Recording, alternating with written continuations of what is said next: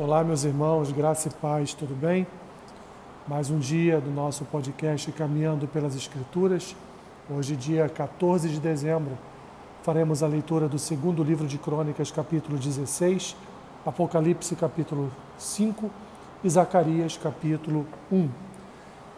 Segundo livro de Crônicas, capítulo 16, diz assim: No 36 ano do reinado de Asa, subiu Baasa, rei de Israel, contra Judá e edificou a Ramá, para que a ninguém fosse permitido sair de junto de Asa, rei de Judá, nem chegar a ele.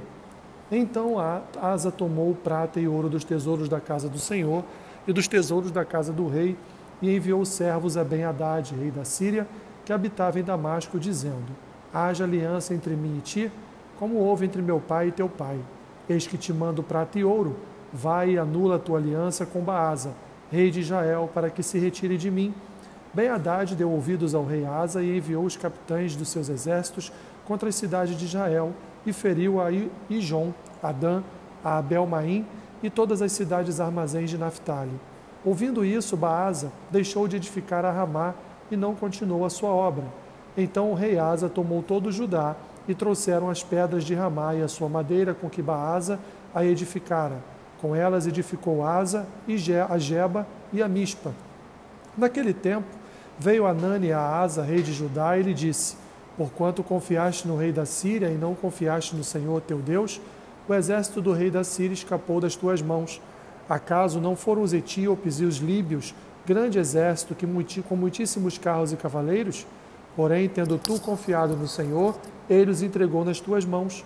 Porque quanto ao Senhor, seus olhos passam por toda a terra, para mostrar-se forte para com aqueles cujo coração é totalmente dele Nisto procedeste loucamente. Por isso, desde agora, não haver, desde agora haverá guerras contra ti. Porém, Asa se indignou contra o vidente e o lançou no cárcere, do tronco, porque se enfurecera contra ele por causa disso. Na mesma ocasião, oprimiu Asa alguns do povo. Eis que os mais atos de Asa, tanto os primeiros como os últimos, estão escritos no livro da história dos reis de Judá e Israel. No 39 ano do seu reinado, caiu Asa doente dos pés, a sua doença era em extremo grave, contudo, na sua enfermidade não recorreu ao Senhor, mas confiou nos médicos. Descansou Asa com seus pais, morreu no 41º ano do seu reinado. Sepultaram-no no sepulcro que mandaram abrir para si na cidade de Davi, puseram-no sobre um leito que se enchera de perfumes e de várias especiarias, preparados segundo a arte dos perfumistas. Foi muito grande a queima que lhe fizeram destas coisas. Apocalipse capítulo 5.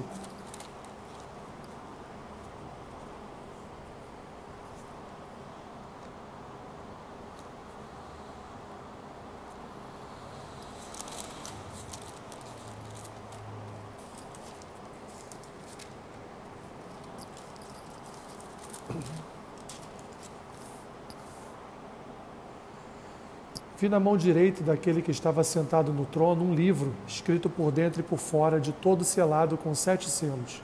Vi também um anjo forte que proclamava em grande voz: Quem é digno de abrir o livro e de lhe desatar os selos?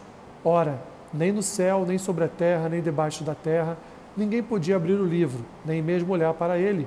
E eu chorava muito, porque ninguém foi achado digno de abrir o livro, nem mesmo de olhar para ele. Todavia, um dos anciãos me disse: Não chores, eis que o leão da tribo de Judá, a raiz de Davi, venceu para abrir o livro e os seus sete selos. Então, vi no meio do trono e dos quatro seres viventes e entre os anciãos de pé um cordeiro como tendo sido morto. Ele tinha sete chifres, bem como sete olhos, que são os sete Espíritos de Deus enviados por toda a terra.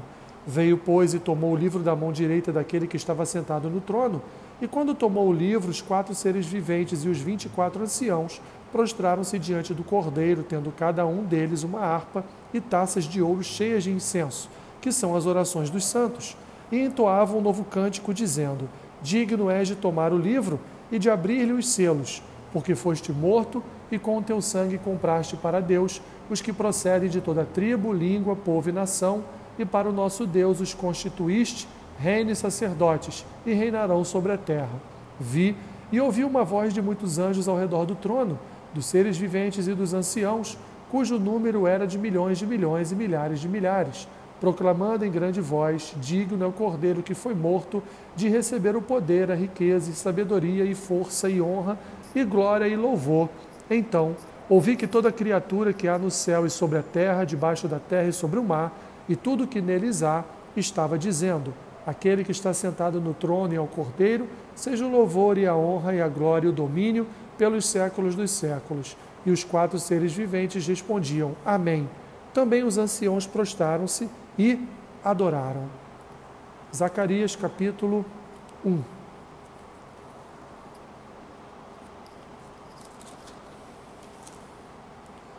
No oitavo mês do segundo ano de Dario, veio a palavra do Senhor ao profeta Zacarias, filho de Baraquias, filho de Ido, dizendo: O Senhor se irou em extremo contra vossos pais.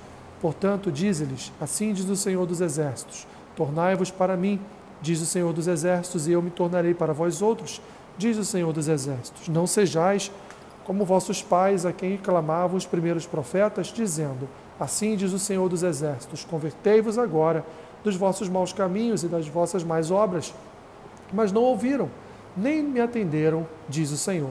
Vossos pais, onde estão eles? E os profetas, acaso vivem para sempre? Contudo, as minhas palavras e os meus estatutos que eu prescrevi aos profetas, meus servos, não alcançaram os vossos pais? Sim, estes se arrependeram e disseram: Como o Senhor dos Exércitos fez menção de nos tratar, segundo os nossos caminhos e segundo as nossas obras, assim ele nos fez. No vigésimo quarto dia do mês undécimo, que é o mês de Sebate, no segundo ano de Dario, veio a palavra do Senhor ao profeta Zacarias, filho de Baraquias, filho de Ido. Tive de noite uma visão, e eis um homem montado num cavalo vermelho.